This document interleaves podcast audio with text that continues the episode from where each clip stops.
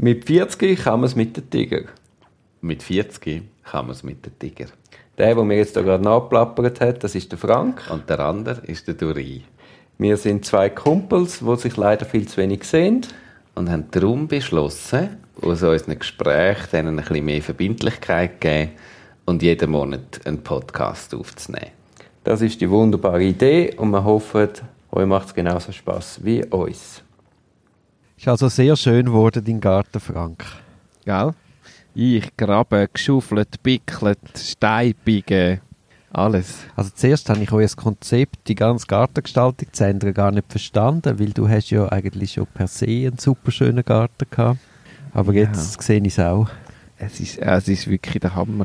Aber es ist wirklich schon vorher, es ist einfach der Ort und jetzt ist es kalt draussen und Winter und wir hocken in der Sonne Ganz auf schön. einem Sofa und vor uns knistert das Feuerli und wir könnten glatt so fast so einen Ferienkatalog machen für so Winterferien mit uns, finde ich. Wir sehen auch beide sehr gut aus. Du hast, so einen, du hast schon fast so einen Skiferienpulli ein bisschen an, finde ich. Was, gel, gelblau hast du Ja, gesehen? ja, der Duri ist immer wahnsinnig gut angelegt und ich gebe es zu, bei so Menschen wie beim Duri denke ich, ich wäre schon gern auch so gut angelegt, aber es, es geht wie nicht. Es- ich weiß gar nicht warum. Vielleicht irgendwann in meinem Leben, Duri, bin ich dann mal noch... ri- Aber ich glaube, man würde es mir gar nicht mehr abnehmen. Die Leute, die mich kennen, wenn ich plötzlich so fancy daherkäme, das, die würden alle sagen, was ist denn mit dir passiert? Ich bin dafür neidisch auf euren Teich, den ihr jetzt hier habt. Du darfst ja da immer kommen, du musst gar nicht neidisch sein. Du kannst da herkommen und ein bisschen da deine, also immer, das sage ich jetzt. Ich sage dir dann auch, wenn es zu viel wird. Ihr Aber- da schon Tiere auf Besuch gehabt in diesem Teich? Ihr habt da wahnsinnig viele Tiere. Störche und Ja, ja, das hat einen Haufen Kühe Viecher. und Milch und... Ja. Es klingt ja, wenn wir auf einem Bauernhof würden wohnen, aber Nein, hat- Wildtiere, muss man sagen. Wildtiere, ja. Tatsächlich sind kaum, kaum sind da die Löcher gewesen mit dem Wasser drin, sind eines Morgens da so sechs Enten, also drei Entenpaar, so um, umstolziert in unserem Garten und dann sind sie in den Teich rein und ein bisschen rumgeschwadert und haben so ein bisschen, so ein bisschen mit ihren Schnäbel irgendwelches Zeug zum Teich ausgefischt, wo wahrscheinlich der Gärtner gerade sorgfältig am Tag vorher irgendwie dort anpflanzt. Was, drei Entenpaar? Also nicht sech- ein Paar Nein, sechs. Enten. Sechs erwachsene Enten. Aufs Mal. Aufs Mal, ja. Finde ich jetzt ein bisschen komisch. Warum findest du das komisch? Ich habe gemeint, das seien Einzelgänger. äh, aha, das, also Paar sind ja schon miteinander unterwegs. Ja, ja, aber ich habe mir das Gefühl, die sind auch so das Ja, das war vielleicht so, eine, Kleinfamilienkonzept. vielleicht so eine Kommune gewesen. Da gibt es vielleicht auch verschiedene, Politi verschiedene Organisationen, wie man sich da kann... Äh, Entisch verhalten. Hast du dir mal überlegt, in einer ganz anderen Lebensform, also so jetzt, Kommune ist jetzt das krasseste Ding, aber so etwas zu sagen in einer Gross-WG oder Ich fände das super, ja. Ich habe gerade mit, mit, äh, mit einem Bekannten telefoniert. Der hat ähm, lange jetzt in Kolumbien gelebt und wohnt jetzt in Bern und hat so die richtige Wohnform für sich und seine Frau. Sie sind das zweite und haben kein Kind gesucht. Und jetzt wohnt er in einer Gross-WG, in einer Stadtvilla mit acht oder zehn Personen. Also so ist es in meinem Kopf. Ich wollte es nicht. Aber so mit vielen Erwachsenen und Kind in einem grossen Haus, wo aber glaube nicht so separate Wohnungen oder also nicht dann doch wieder Kleinfamilien einfach. Das klingt gut. Ich habe letztens in der Sauna, hat mir auch einer erzählt, er hätte die Möglichkeit gehabt, in Zürich ein Haus zu kaufen und hat dann zu wenig Geld gehabt. Und dann hat er sich mit zwei befreundeten Paaren, hat man dann drei Pärchen, haben dann das Haus gekauft und haben dann das so für sich umgebaut und sind eingezogen. Mhm. Und der schwärmt auch ganz von dem Konzept. Ja, ich glaube, der erste Teil ist fast das Schwierigste an dem. Was Also- Leute finden. Die Möglichkeit haben, in Zürich ein Haus zu kaufen. also es auch eben unabhängig vom Geld. Glaube ich einfach, dass du an, an Orte herkommst, wo, wo Immobilien, die zu verkaufen sind, dass du das überhaupt mitbekommst. Wenn du nicht irgendwie schon mega lang im Immobilienzirkel in der Stadt Zürich unterwegs bist. Ich habe noch nie gehört von einem Haus, das zu verkaufen ist in der Stadt Zürich. Ja, da müssen wir halt zurück in die 80er Jahre. Dort haben sie es nachgerührt. Ja. ja. Du, aber eben zu deinem Teich, da fällt und Ente. Kennst du die Fernsehserie Sopranos? Ja, also vom Namen her. Das ist ein Mafiaboss Ja. und der hat auch eines Tages Enten in seinem Pool Okay. und hat riesen Freude an diesen Enten und füttert sie immer mit seinem Brot. Dann eines Tages fliegt sie auch wieder weg. Ja. Und dann bricht er zusammen. Hat einen Nervenzusammenbruch. Wegen der Ente. Wegen dem Wegfliegen von der Enten. Und er, er ist Mafiaboss und äh, Psychiater und so ist ein, bisschen ein heikles Thema. Er geht dann aber zu einer Psychiaterin und das ist dann eine Angststörung und das Verlauf von der Ente hat bei ihm etwas ausgelöst. also bei dir hat das Wegfliegen von deinen sechs Ja, sie sind ja nach vier Stunden oder so wieder weggeflogen. Ah, ich habe so, mich ja. nicht mega lang und sie sind auch nicht mehr zurückgekommen. Ich habe gedacht, die kommen jetzt jeden Tag. Mhm. Aber sie sind äh, nicht mehr, sind wirklich, glaube auf dem Durchflug gewesen und haben gedacht, da ist noch easy für so ein Znüni. Znüni Pause. Sieht doch noch schön aus. Wir gehen mal schauen. Wenn wir jetzt vorher, wenn wir vorher über das Zusammenleben geredet haben, wie habt ihr es eigentlich eurem Theater organisiert? Zusammen arbeiten? Ja, also es, es gibt eine Struktur in unserer Firma, es gibt eine Geschäftsleitung, es gibt sogenannte Ressortleiter. Ressorts sind bei uns zum Beispiel Kultur ähm, oder das Ressort for Business, so genannt. Das klingt mega fancy, da bin ich der Ressortleiter.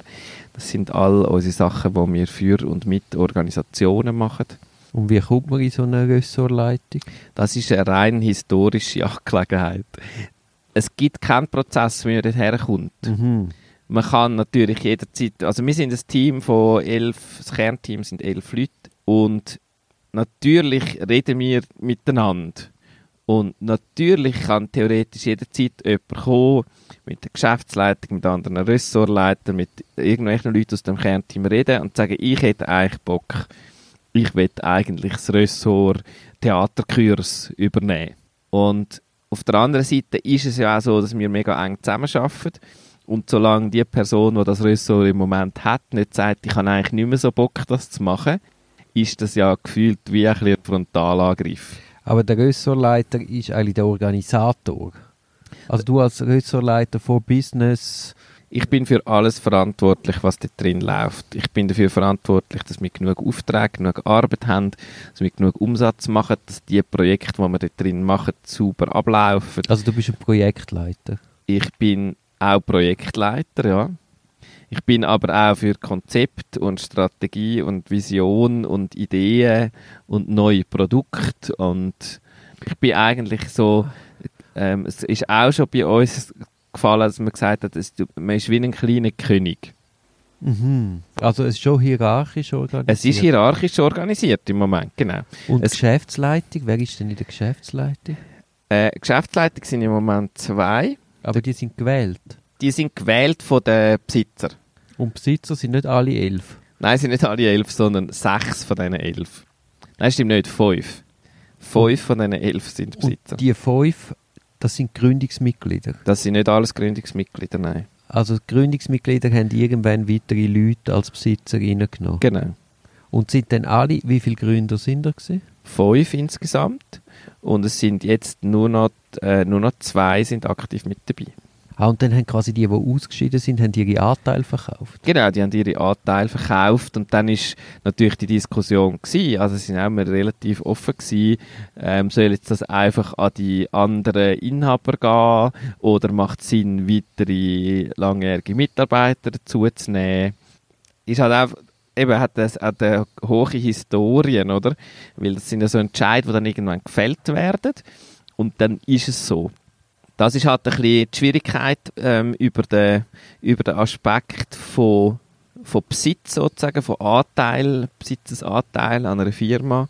Wenn man das ist wie noch eine weitere, eine weitere Ebene, oder, wo auch Verantwortung und sind wie Pflichten und Rechte, die ja dort automatisch mit drin sind.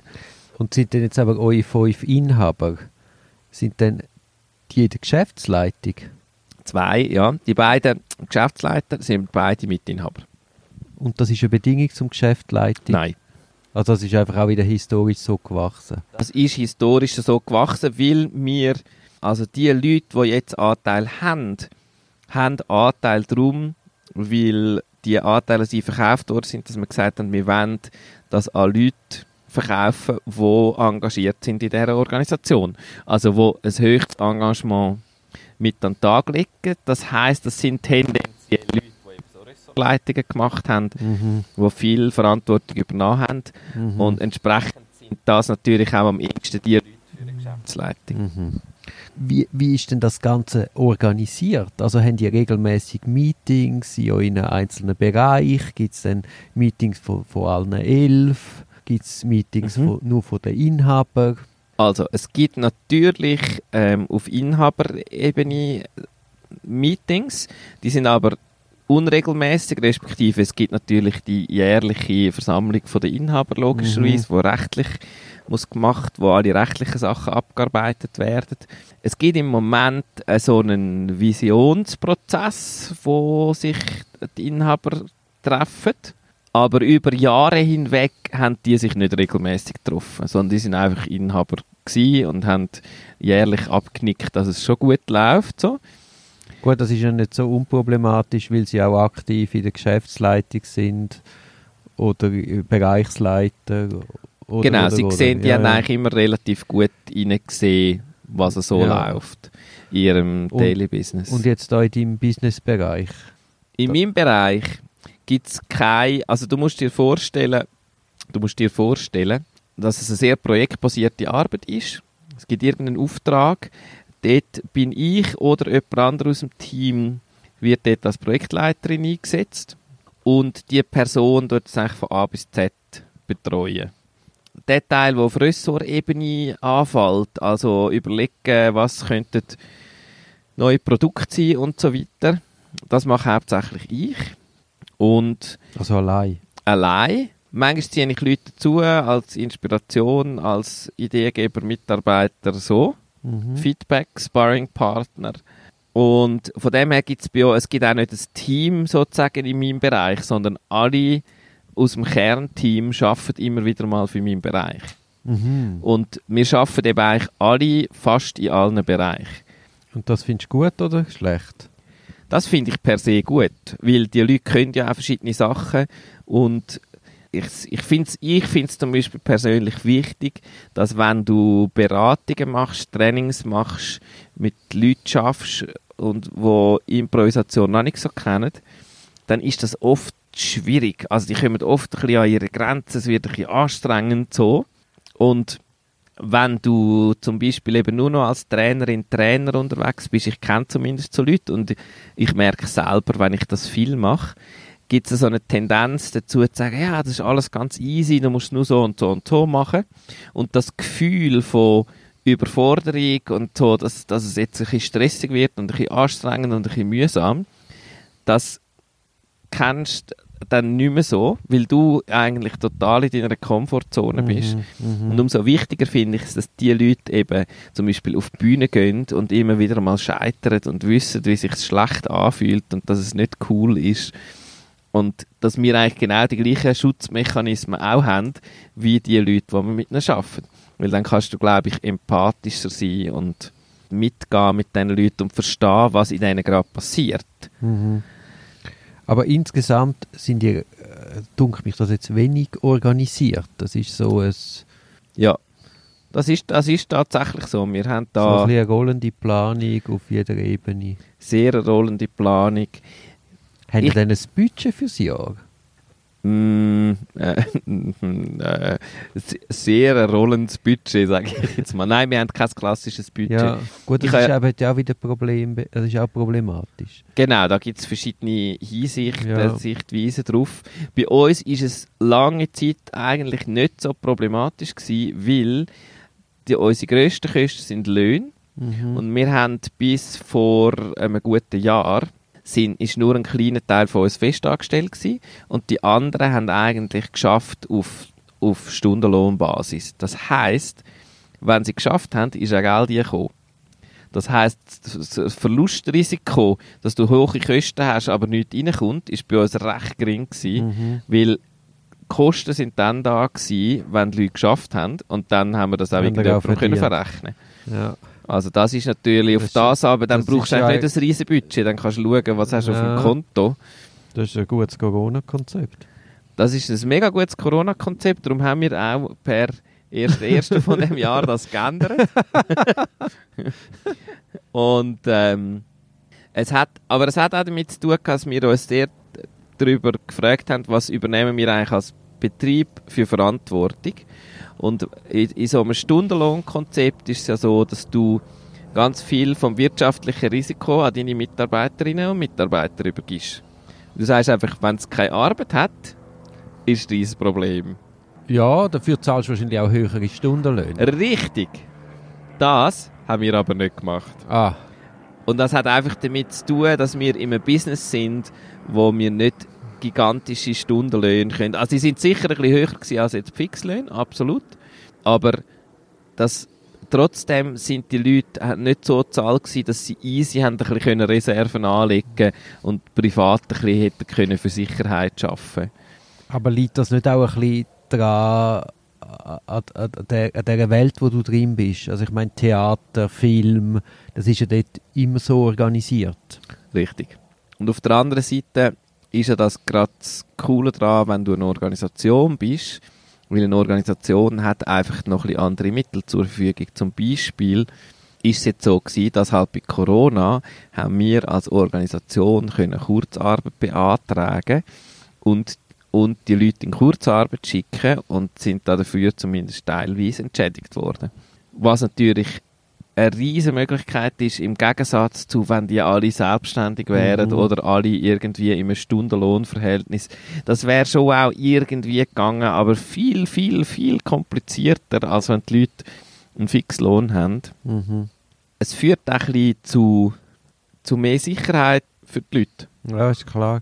Jetzt, ich meine, euer Umfeld oder so ein Theaterbetrieb würde sich ja auch anbieten, mit so Organisationsformen auch ein bisschen zu spielen, Zeug Ja. auszuprobieren. Ja. Auch mit dieser Größe von 10, 11 Leuten, das ist noch, noch eigentlich gut überschaubar.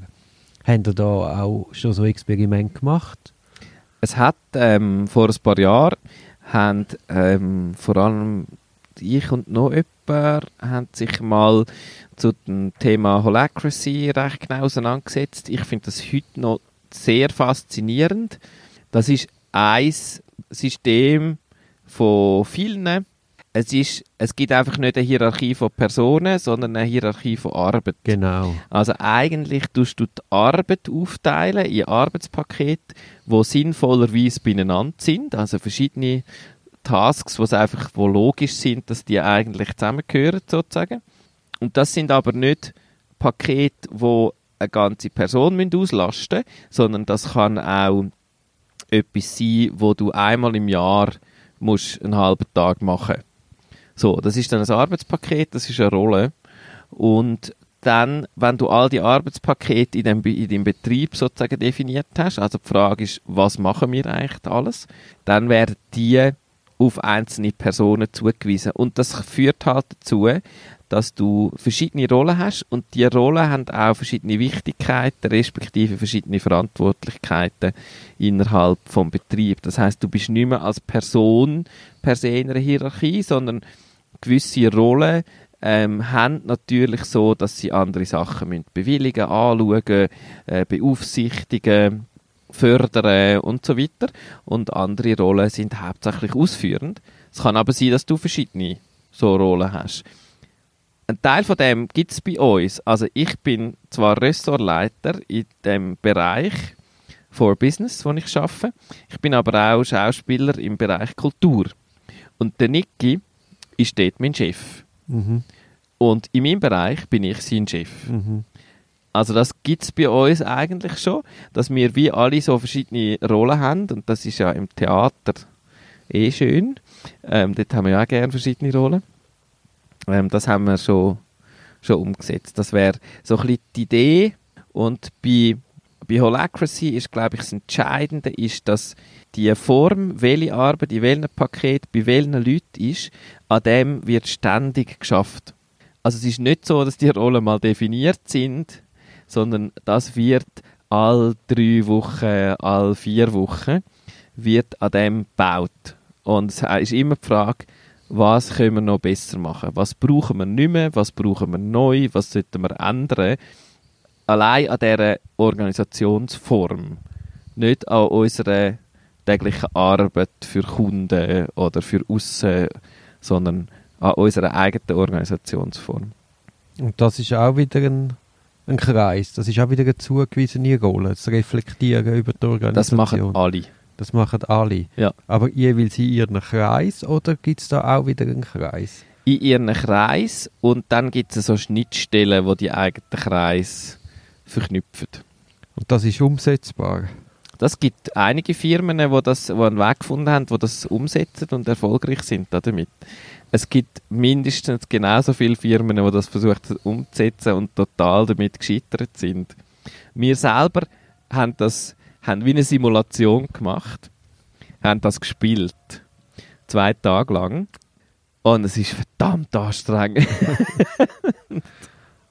ja. Und dann haben sie haben das nicht weitergemacht. Nein, das ist Also zwei Tage ist natürlich auch kein kurz. Es ist kein kurz, es ist wie ein Einblick. Ich denke mir, es ist etwas anderes, als wenn du einfach ein Buch liest. Es ist wirklich eine Art der Simulation. Es ist natürlich fraglich, ob man nicht, also wie viel Widerstand das du willst aushalten. Ich glaube, es ist, da sind dann Widerstände auftaucht und denen sind wir wahrscheinlich auch nicht besonders nachgegangen, sondern wir haben wirklich gesagt, ja gut, wenn so viel Widerstand rum ist bei so vielen Einzelpersonen, dann aber das ist doch bei jeder Reorganisation so. natürlich. Aber ich kenne auch nicht viele Reorganisationen, wo die Leute nachher motivierter sind als vorher. Ja, ja. Also blöd gesagt, wieso solltest du es dann machen? Also dann, ja, das ist aber natürlich, das ist natürlich die schwierigste Frage, also Sachen. Was hast denn du schon, hast du schon so Umbauten mal gemacht? So denkt ich tu jetzt mal, was hast du umorganisiert in deiner Zusammenarbeit? Ja, nein, ich bin ja immer wieder meine Arbeit am hinterfragen, wie Ja. ich so organisieren, wie ist die Zusammenarbeit mit den Mitarbeitern. Ich bin ja da so ein Spezialist, der da Papers verfasst, wie du weißt. Machst du das du für dich allein, dass du dir das überlegst und aufschreibst und Gedanken machst und Bücher liest? Oder machst du das im Austausch mit den Leuten, die mit dir zusammenarbeiten? Also zuerst mache ich den Input oder der Anstoß kommt dann einmal schon von mir, weil ich eben wieder irgendetwas gelesen habe oder etwas gehört habe. Aber nachher ist natürlich klar, ich meine, es muss ja mitgetragen werden. Die Leute müssen das genauso Freude haben am Probieren und Umsetzen. Es kommt dann einfach noch das Problem dazu, eben äh, Chef, nicht Chef, Inhaber, nicht Inhaber. Da hat man ja schon eine andere Motivation. Nein, das ist extrem knifflig. Also das sind eben auch so die historischen Sachen. Holacracy sagt auch, das ist einer der kniffligsten Dinge, ist, dass eigentlich die Leute, die die Macht historisch hatten, müssen sie ehrlich abgeben. Mhm. Also sie müssen wirklich loslassen. Aber eben die Verantwortung, das, ist, das sehe ich ganz klar. Aber das andere ist ja dann auch die Verantwortung, die man übergibt. Das, das muss dann können auch angenommen werden und ausgefüllt werden. Ja. Ich glaube, das sind genau die beiden Punkte, wenn du Verantwortung umorganisierst. Müssen einerseits, ähm, und ich glaube, beides kann so pseudomäßig passieren. Also Verantwortung kann so pseudomäßig übernommen werden. So ein bisschen, ja, ich kümmere mich um das und, und aber eigentlich, wenn es hart auf hart kommt, dann nicht herstehen. Und es kann also pseudomäßig abgegeben werden im Sinn von, das ist jetzt in deiner Verantwortung und innerlich weiß man ganz genau, dass wenn es hart auf hart kommt, dass dann der ehemalige Chef wieder da steht und sagt, das geht so nicht. Wir müssen es anders machen. Mhm. Der Patron wieder kommt in die Fabrik und sowohl lobt wie Schelte verteilt, dass die alten Muster in beiden, in beide Richtungen, oder? Ja, ja, nein, und das, das, das, was du jetzt schilderst, zeigt ja eigentlich auch, wie schwierig der Grad ist. Ja. Also ich habe jetzt gerade letztens so einen Fall gehabt und gerade wir als Anwälte, wir, wir sind ja jetzt eigentlich gewöhnt, selbstständig in die Verantwortung zu gehen.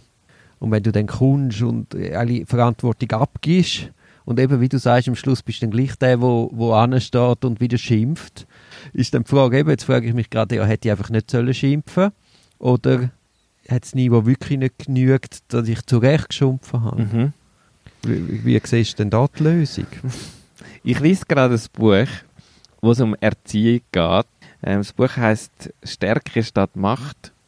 Neue Autorität ist so ein bisschen das Thema, wo aus der Psychologie und der Pädagogik kommt, wo, glaube ich, in der, in der Führung in dem Sinn auch, ähm, wo man dort auch ein bisschen die Frage kann stellen Also Macht im Sinn von, historischer, hierarchischer Macht sozusagen, eben so der Patron, dem gehört das alles, der kann bestimmen, was läuft. Und dass sie halt sagen, Autorität kann es trotzdem geben, ohne dass es auf das rausläuft, dass du, dass du eben mit der strafenden Hand sozusagen musst jetzt in der Erziehung ähm, da sein. Aber in der Arbeitswelt, glaube ich, ist es genau das, dass man als Führungsperson kannst du trotzdem stark sein, extrem viel Präsenz zeigen, da sein, helfen, unterstützen, fordern, machen und tun, ohne dass es dazu führt, dass Leute ja abhängen. Also so, das ist ja sozusagen ein Negativbeispiel. Und das soll in alle Richtungen gehen. Also es sollte im besten Fall auch eine Mitarbeiterin von, von dir mit dir können machen.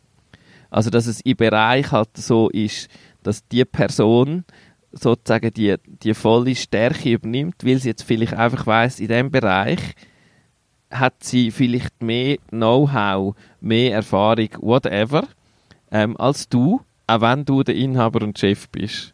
Und Ah ja gut, das ist bei uns sicher so. ja, eben, also das ist ja, das ist ja an vielen Orten so, dass es Leute gibt, wo einfach in gewissen Situationen musst du einfach die vorausschicken, oder? Und die müssen aber auch vorausgehen. Das ist, glaube ich, das Knifflige, dass du, ja, Ja, nein, das, das Knifflige ist, glaube du, du gibst Verantwortung ab und forderst ein, aber es ist ja im ersten Moment klar, wenn du jetzt etwas in 20 Jahren machst, dass dann das, was wo ja dann vielleicht auf den Tisch bekommst, nicht ganz genügt als Standard, wo, wo du quasi möchtest. ja. Ja, natürlich, also dass es nicht so aussieht, wie wenn es du gemacht Nein, das ist hättest. sowieso klar. Nein, nein, das- aber das ist wieder eine Frage vom Annehmen. Ja. Aber da, das mal beiseite gelassen. Aber erst, wo man ein Anfänger ist, der kann ja nicht, kommt ja nicht einfach automatisch auf das Niveau. Ja, natürlich, absolut. Ja, das ist die Erfahrung und, und das Wissen. Und auf der anderen Seite, glaube ich, ist, braucht es extrem höchstes Bedürfnis auch danach, neue Sachen zu lernen.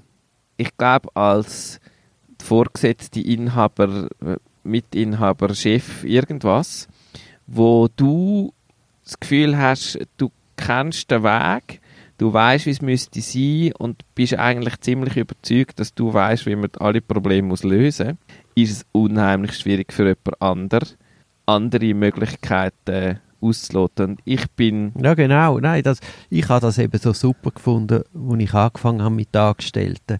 Weil äh, es zwingt dich ja auch immer wieder selber, dich zu hinterfragen, zu reflektieren, in Diskussionen zu gehen, merken, da gibt es auch ganz andere Wege. So auch zu mehreren einem Fall zu schaffen. Wir sind ja alle Einzelkämpfer. Also das fördert schon Qualität. ja Es ist dann einfach die Frage, ist es zahlbar? kommt wahrscheinlich auch darauf an, was es für Fälle sind und was für Klienten. Ja, ja, nein, natürlich. Also, und was für Qualität das gefordert ist. Also es gibt ja, ich habe dich ja mal in einem anderen Zusammenhang nach einer Empfehlung für eine Anwältin oder einen Anwalt gefragt und du hast auch so ein differenziert geantwortet im Sinne von, wenn es komplex ist, dann musst du zu denen gehen, die sind gut, aber teuer. Und wenn es noch ein bisschen easier ist, dann kannst du auch dort gehen, der ist auch gut, einfach deutlich günstiger. Und das das ist ja dann okay. Also es ist ja wirklich genau das. Also wie kompliziert ist deine Fragestellung? Und dann willst du vielleicht halt auch ein bisschen Leute mit anderer und verschiedener Erfahrung und vielleicht mehrere. Und in anderen Fällen ist es vielleicht nicht so kompliziert und nicht so entscheidend oder es gibt eh einen klaren Weg oder weiß ich was. Oder? Und ich glaube auch bei- beim Mitarbeiter zusammenarbeiten, auch wenn man es gerne würde abkürzen, aber es führt eben, glaube ich, kein Weg daran vorbei, dass man, wenn man etwas findet, es müsste anders sein, dass man sich dann halt Zeit nimmt, das wirklich zusammen anschaut, erklärt, das ausdiskutiert, weil, weil nur so kommt man ja auch weiter. Hast denn du so Format gehabt? Also ich sage jetzt mal, eben unter Holacracy gibt es das sozusagen. Es gibt so Format, wo regelmäßig stattfindet, wo man darüber redet, wie sind wir gerade organisiert. Und, und zwar nicht in Bezug jetzt, also bei euch geht es nicht darum, wie, wie laufen einzelne Fälle oder wie sind einzelne Sachen gelaufen, sondern es geht mehr darum, wie habt ihr eure Arbeit organisiert, wie kommuniziert ihr untereinander, wie übergebt ihr Tasks, Arbeiten, Sachen, sozusagen eben, was ist eigentlich, was ist eigentlich eure Arbeit? Ja, Und- das haben wir natürlich. Und ich bin ihm, eben, das sind eigentlich so das, die Sachen, die ich auch immer suche. Gibt es noch etwas Besseres? Was gibt es für Tools? Wie könnte man es noch anders machen? Und das funktioniert. Bist du zufrieden mit diesem Format? Ja, aber ich habe noch nicht, ich habe noch nicht das so im Lotto gefunden. Also, aber weißt, es ist ja auch mit jeder Person wieder anders. Also da Ja. gibt es wie gar kein richtig oder falsch. Und eben, dann haben wir mal Slack ausprobiert, dann haben wir das wieder begraben. Jetzt haben wir ein anderes Tool, haben wir selber entwickelt. Das ist recht cool gewesen. Sind wir nach einer Ferien mal, haben wir gesagt, gut, sind wir einen Tag in Sprüngli gehockt, haben angefangen zu morgen essen und haben, haben quasi das wie nochmal neu auf, der, auf, auf, auf dem weißen Blatt angefangen zu entwickeln. Ich bekomme aus gewissen Ideen, ein paar Bücher, die ich gelesen habe. Und dann hat, hat meine Mitarbeiterin Tinka unglaublich super Inputs gegeben. Das könnte man noch, dies noch, aus ihrer reichhaltigen Erfahrung. Und es ist wirklich ein ganz geiles Tool daraus geworden, wo wir jetzt, das ist jetzt auch erst etwa drei Monate alt, wo wir jetzt am Brauchen sind. Und das hat sich bis jetzt bewährt. Okay, cool. Dass ihr das im Sprüngli macht und dort geht zum Morgenessen, ist, passt schon hure ins Image, das wir von wir haben nicht nur zum Morgen, wir haben wirklich zum Morgen, zum Mittag. die haben gedacht, Scheiße, die Also gehen nie ent, mehr. entweder sind, müssen das Anwälte sein oder so ältere Damen vom Zürichberg, die dort den ganzen Tag dort und ein bisschen Kaffee trinken. Aber wir haben eben geschafft und das ist eben, das ist, es wäre, oder es wäre ja nicht gegangen, ich komme, ich sage, ich will es so, Ja. Man muss ja die Leute immer auch abholen.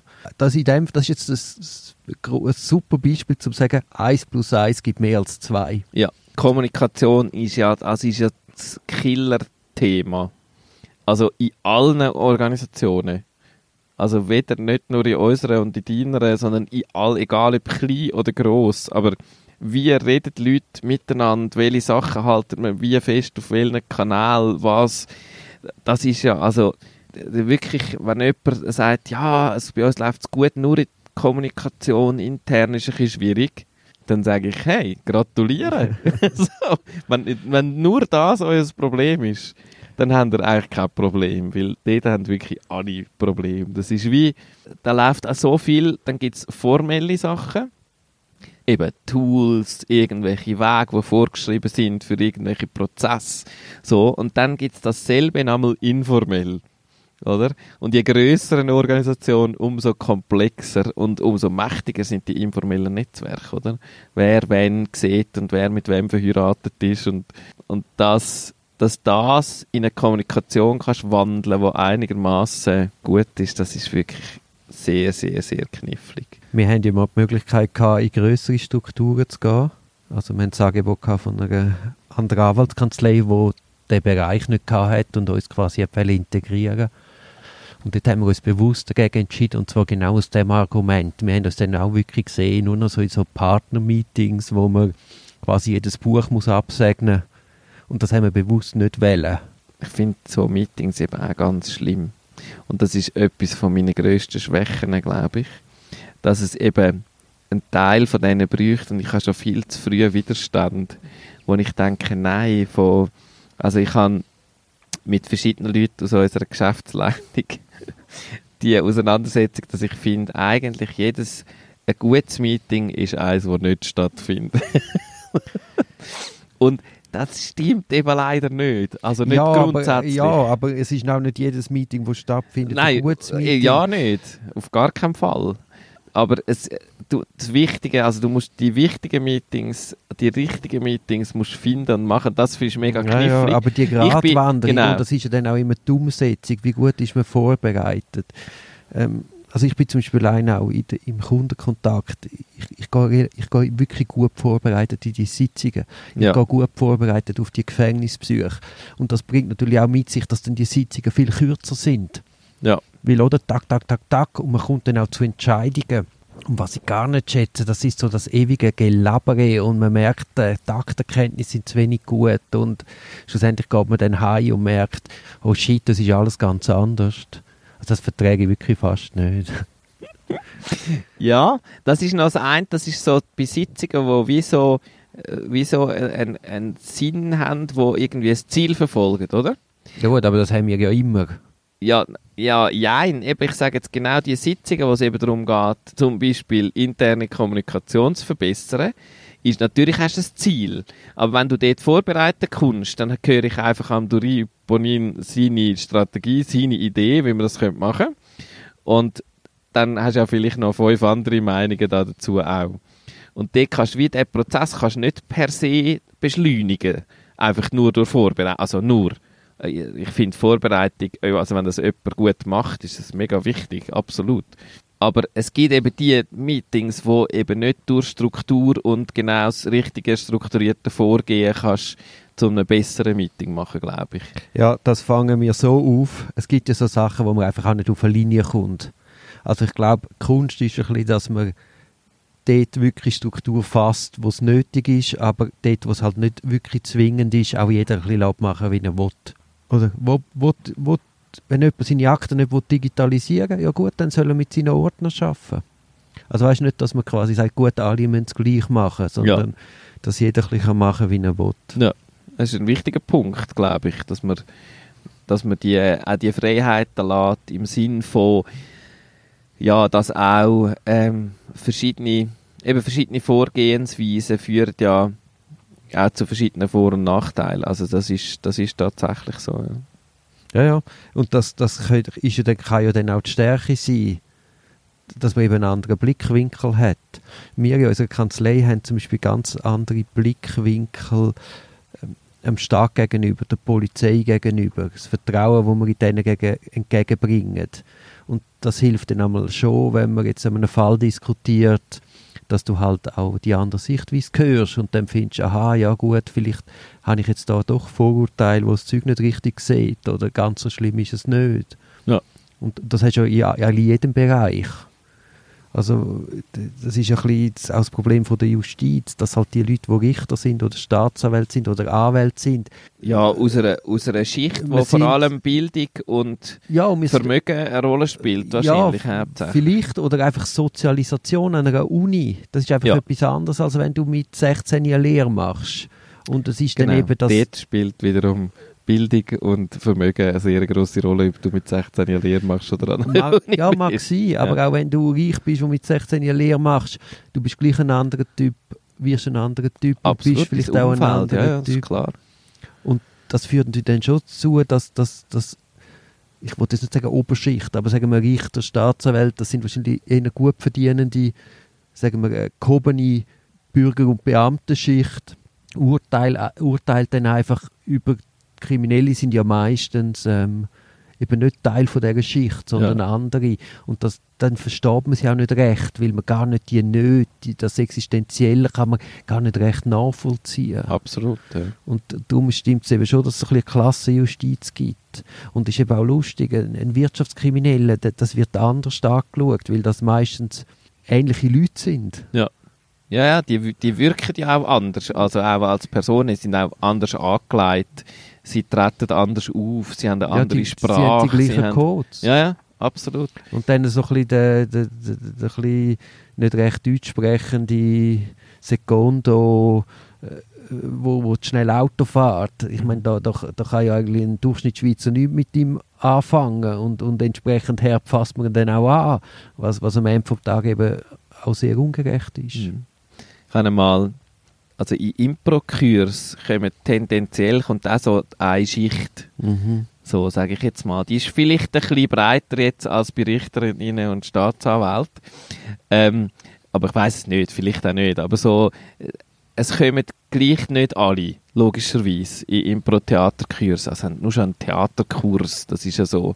Und man, man gewöhnt sich auch ein bisschen daran und hat auch so das Gefühl, das ist eigentlich so die Welt, wo und ich habe in einem, tatsächlich im gleichen Kurs, mal zwei Leute gehabt, die beide auf dem Bau geschafft haben. Der eine als Maler und der andere ist, hat, ähm, ist ein Spanier gsi, wo so als, ähm, wie heißt das genau, der macht so Trockenbau. Und ein hure lustiger Typ. Und der Maler ist so ganz ein anderer gsi.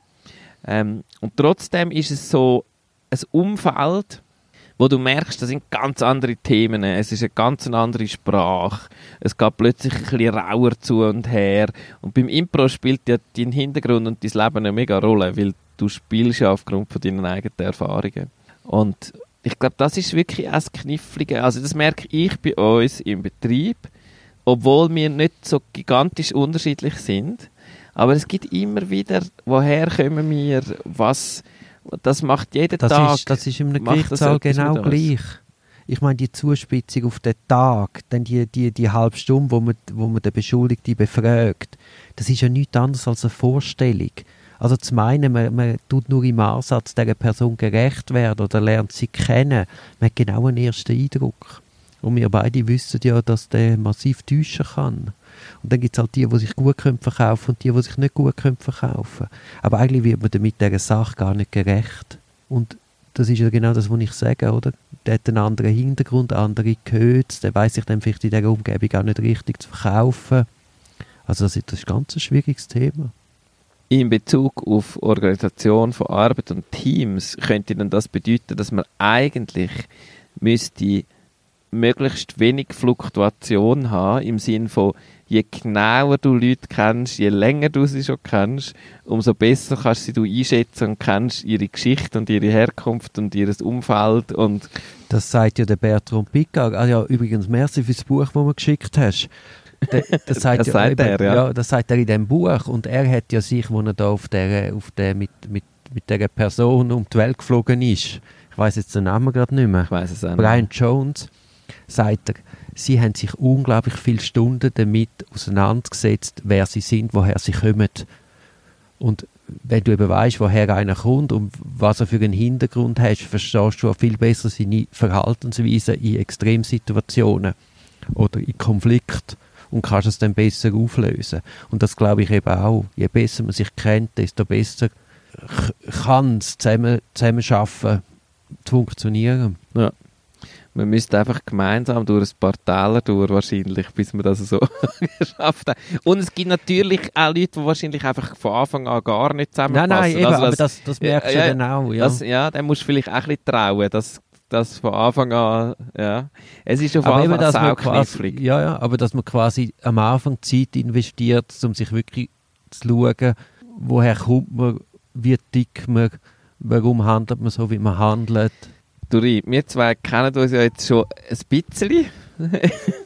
Könnten wir zusammen, zusammen arbeiten? Es ist jetzt natürlich mega schwierig im Sinne von, was würden wir dann machen? aber sagen wir mal, wir würden etwas machen, wo wir jetzt noch beide wir, keine Ahnung aber davon wir haben, haben. ja, wir haben ja schon zusammen geschafft. Wir haben ja auch schon zusammen geschafft, also für ein Projekt, ja. Ähm, Ist ja gut gegangen. das nicht? ist dort gut gegangen, aber jetzt kennen wir uns noch viel besser als damals. Aber so wirklich unsere Hintergründe haben wir ja nicht ausgelotet. So, Ich weiß schon, ein Wirklich paar, ich weiß schon ein paar. Sachen über dich. ja, Das wissen die Leute, die den Podcast hören, wissen es nicht. zum Beispiel. Aber ich, nein, das erzähle ich. Es gibt ja Gründe, so, dass die das nicht wissen. Also, das tönt jetzt wie wenn ich weiß ich was. Äh, Ja, mhm, ja gut, das ist also, auch, du hast also, auch, weiss ich was, aber ich das bin- darf ich ich nicht sagen. Ich bin ganz verschwiegen. ja, ich So gespannt. wie jeder Anwalt. ja. ja, das wäre ja noch lustig eigentlich. Also man könnte es ja eben auch umkehren, eben so wie der, wie der Bertrand Piccard und der Brian Jones, dass man sagt, zuerst muss man Leute eigentlich einfach ganz gut kennenlernen und dann muss man zusammen arbeiten. Nein, ich habe das ja ein bisschen versucht bei, meiner, bei meinem Anstellungsprozess, dass ich eben gesagt habe, hey, jetzt gehen wir einfach mal ein Bier trinken und zwar, es ist überhaupt nicht im Ansatz ein Bewerbungsgespräch, sondern einfach mal schauen, wie tickt man zusammen, hat man es lustig, hat man Gesprächsthemen, ist man einfach auch gerne einen Abend zusammen und dann vielleicht nach einem Mineral ist fertig und dann vielleicht dauert es dann die ganze Nacht. Ja. Und ja, das ist eine, eine Kurzfassung vom Bertrand Piccard, seinem Mhm. aber für das hat man einfach Zeit nicht, oder? Oder man nimmt sie sich nicht. Ja, Zeit ja.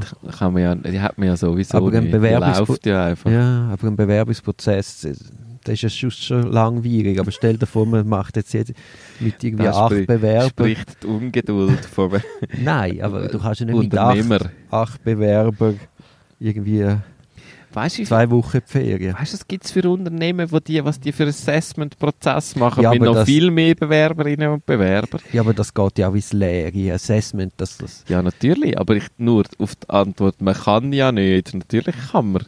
Ob das sinnvoll ist, ist die andere Frage. Ich finde das, ich find das interessant. Also ich, ich habe schöne... das Bild prägt das Bild prägt. Quasi, man müsste zusammen können auf dem Mittelmeer segeln. Sagen wir 10 Tage.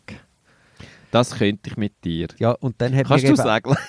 Nein, ich kann nicht. Dann lieber nicht. Dann müssen wir noch einen Skip haben. aber dann hat mir jemand gesagt, schau, Duri, mit dir 10 Tage segeln, kein Problem. Aber mit dir 10 Tage, z- äh, mit dir zusammen arbeiten, no way? Ja. Das hat äh, ein Bewerber zu dir gesagt. nein, nein, jemand anderes, wo Ah. ich dann das auch erzählt habe. Mhm. Also es ist eben gleich nicht das Gleiche. Ach, es ist so schwierig zu messen. Schlussendlich ist es, das sagt ja mein Stiefvater, der viel in diesem Bereich geschafft hat, er sagt, äh, schlussendlich ist es 50-50. Ja. Immerhin, würde ja, ich sagen. Ja, immerhin. Ja, also auf, auf gute Zusammenarbeit in Zukunft. Sehr ja- gut. Ich bin ja gespannt, was noch alles passiert. Alles Also, Gute? ja, ich habe nämlich langsam ein bisschen kalt. Ja, die Sonne ist eben jetzt Ja. doch schon abgegangen. Es ist halt doch schon Ende November. Ja, Jesus Gott. Also, Gut. ciao. Tschüss.